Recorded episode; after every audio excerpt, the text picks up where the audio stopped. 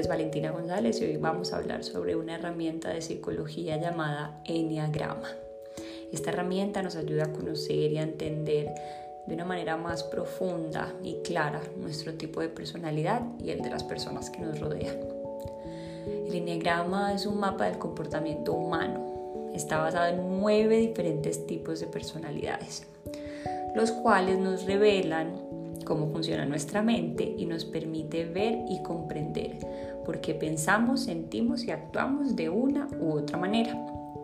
El enneagrama, que es una palabra un poco rara y sofisticada, es de origen griego y se compone de dos partes, ennea, que significa nueve, y grama, que significa gráfica, es decir, una gráfica de nueve. En realidad es como una estrella de nueve puntas.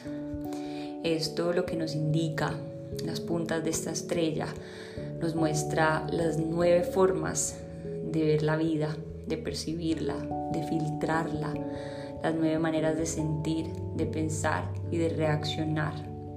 Los nueve diferentes tipos de personas que han desarrollado distintos caminos para sobrevivir y sentirse seguros. Hay que aclarar que todos estos caminos son válidos y ninguno es mejor que otro. En los siguientes episodios vamos a ir profundizando sobre la importancia del enneagrama, el origen, para qué sirve y vamos a estar hablando a profundidad y con mucha paciencia de cada tipo de personalidad.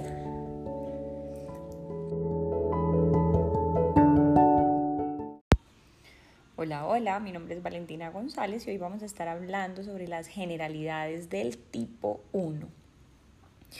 Y bueno, quiero contarles que las personas de tipología 1 son todos unos idealistas. Ellos tienen un gran deseo por el mundo de la verdad, la integridad, la justicia, el orden y la moral. Ellos desde niños se han comportado como adultos, y esto los hace ser personas muy correctas, muy responsables, disciplinadas, estructuradas en absolutamente todo lo que hacen. Ellos siempre están a tiempo, siempre todo está en orden, muestran buenos modales y mantienen todo súper limpio. A ellos les encantan las cosas bien hechas, tener cada cosa en su lugar y reflejar una imagen de limpieza y perfección.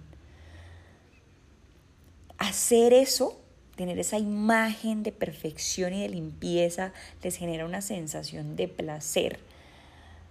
Y están buscando todo el tiempo perfección, perfección, perfección en todo lo que hacen, en todos los aspectos de su vida.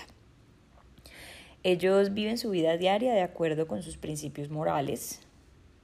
Están convencidos de que esos principios son los más sólidos y los más éticos pueden llegar a ser en ocasiones bastante religiosos y, un poco conservadores. Tienen mucha claridad para distinguir lo que está bien de lo que está mal, lo justo y lo injusto, por lo que les molesta demasiado de las personas que se aprovechan de su poder o, o, de las personas o de alguna situación en especial. También les molesta mucho las personas que actúan de manera irresponsable en realidad son demasiado exigentes consigo mismos y con los demás, con todas las personas que los rodean, en especial con sus parejas y sus hijos. Se toman muy en serio las cosas, sobre todo el error, tanto el de ellos mismos como el de otras personas. Se molestan en gran medida por el error. No lo pueden perdonar a veces. Y es por esta razón que se esfuerzan, se sacrifican, trabajan con muchísima intensidad.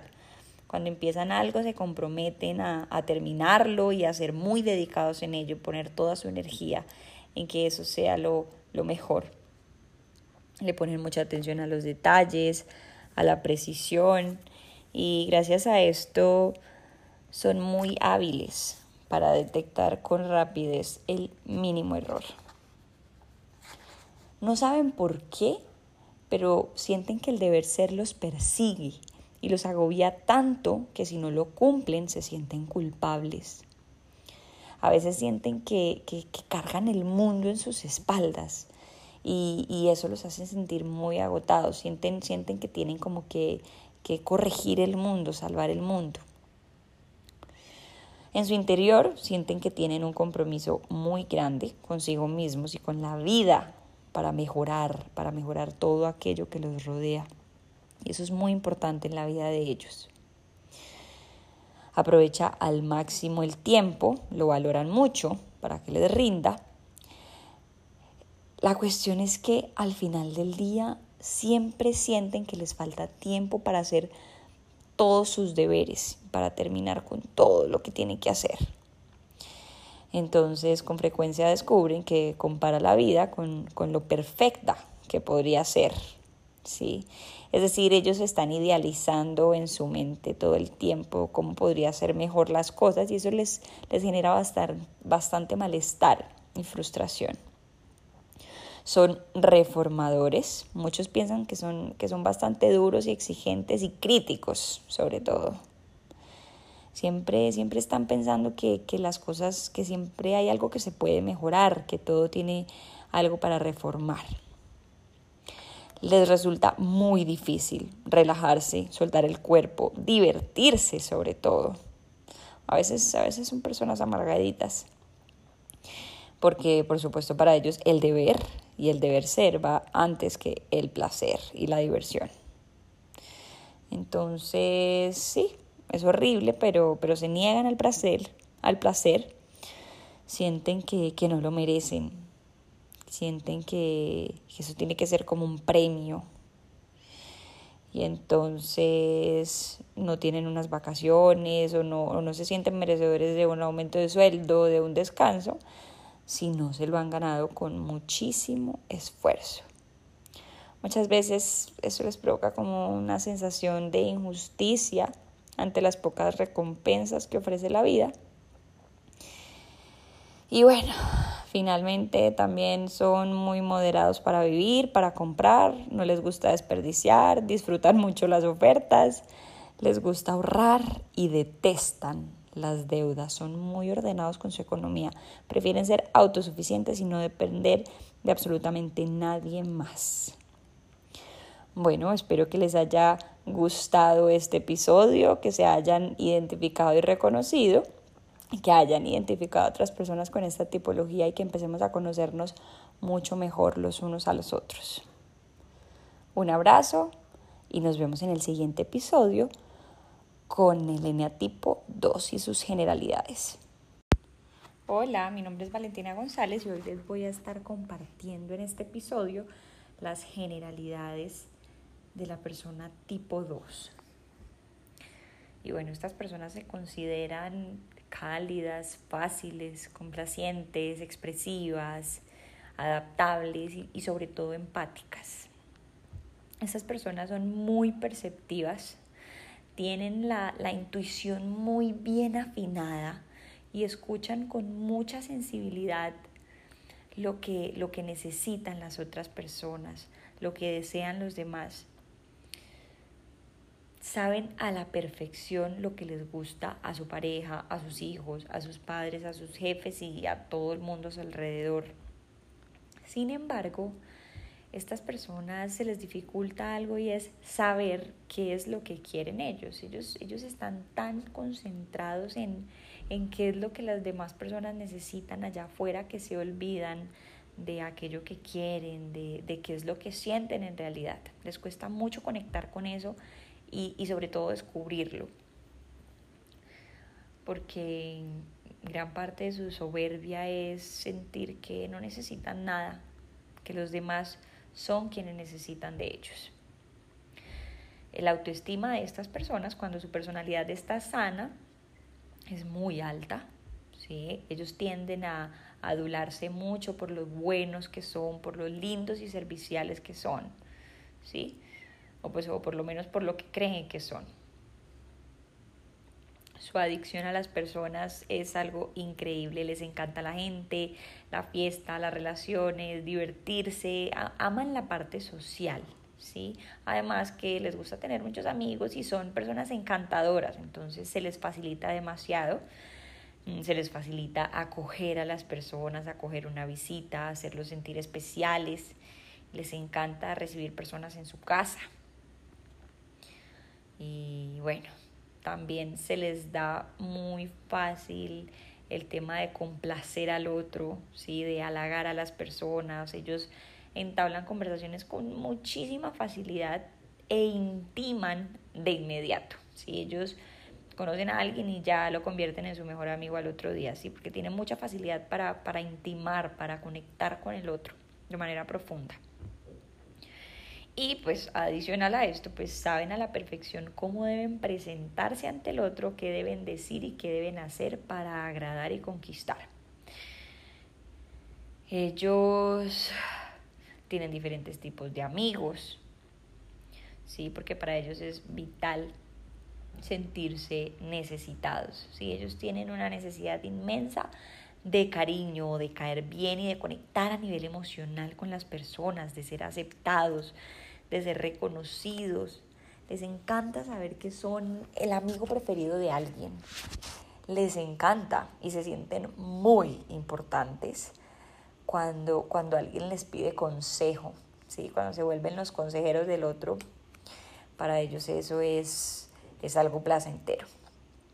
Les agrada estar con gente importante y poderosa, con tal de sentirse acogido y querido por esas personas ¿sí? mientras, mientras los, los acepten todo está bien, hay donde los rechacen, mejor dicho. Son muy emotivos, son románticos y súper sentimentales. Les gusta hablar del amor, de la importancia de la amistad, de sentirse cerca de las personas, de acariciar, de acurrucarse, de arroncharse, de apapacharse, de besar, de abrazar, de quedarse pegadito al otro toda la noche. No les gusta estar solo, su peor pesadilla es, estar solos y sin compañía, por lo que lo básico de su vida y en lo que gira su mundo, en torno a su mundo, es, es la compañía de los demás, son las personas y cómo valorar esa relación que tienen con ellos. Les entristece mucho pensar que la gente sienta que, ellos tienen deseo como de ser entrometidos, manipuladores, controladores, y efectivamente sí lo son, pero cuando se dan cuenta de que lo son, para ellos esto es algo terrible, indignante. Y bueno, en cuestión de amor, se enamoran rapidísimo, siempre sueñan con tener una pareja que les dure para toda la vida, conectan mucho con su pareja a nivel emocional, son muy dependientes de su pareja pero es chistoso porque les gusta sentir que son indispensables en la vida de las personas y que son lo máximo para ellas. Les gusta sentirse amados, protegidos, pero a la vez no soportan que les den órdenes, no soportan que los controlen, no quieren que los controlen en su, en su relación. Esto los puede sacar bastante de control. ¿sí? Digamos que a los tipos nos dicen eh, los reyes de la manipulación. ¿sí? En la vida diaria tienden a usar más el corazón que la razón, eh, son muy poco realistas y, a veces tienden a tomar como una actitud inocente ante la vida. Ellos, ellos son como, como un gatico, como un gatico mezclado con un tigre, son, son muy inocentes, pero también pueden llegar a ser muy audaces. Son muy sensibles a los sentimientos de los demás, son de lágrima fácil, no soportan ver a la gente sufrir o, ser víctima de la violencia. Y bueno, por último, podríamos decir que, las personas tipo 2 pueden llegar a ser muy protagónicas, muy posesivas, muy celosas con sus seres queridos. Sí, ellos, ellos disfrutan ser el núcleo de, de su familia sin embargo, a veces se pueden llegar a sentir agobiados y muy presionados por, las necesidades de los demás y por destinar su tiempo a, las necesidades del otro. Llega un momento en que ya se sienten cansados, agotados, sin energía y, no tienen nada para darse a sí mismos. Entonces se, empiezan a, volver un poco histéricos, agresivos y cuando se enojan de verdad que son personas irreconocibles. Pasan de ser ese gatico a, a ser ese, ese león ese animal feroz monstruoso que se vuelve bastante impulsivo y, a veces violento. Y bueno, esto es todo con el tipo 2. Espero que les haya gustado, espero que se hayan identificado, espero que hayan identificado a las, a las personas que tienen a su alrededor, porque recuerden, la finalidad de, conocernos en el enneagrama es, es poder comprender al otro, poder entender los diferentes puntos de vista con que las personas vemos y percibimos el mundo y tener relaciones más armónicas y de comprensión y de amor. Nos vemos en el siguiente episodio con las generalidades del tipo 3.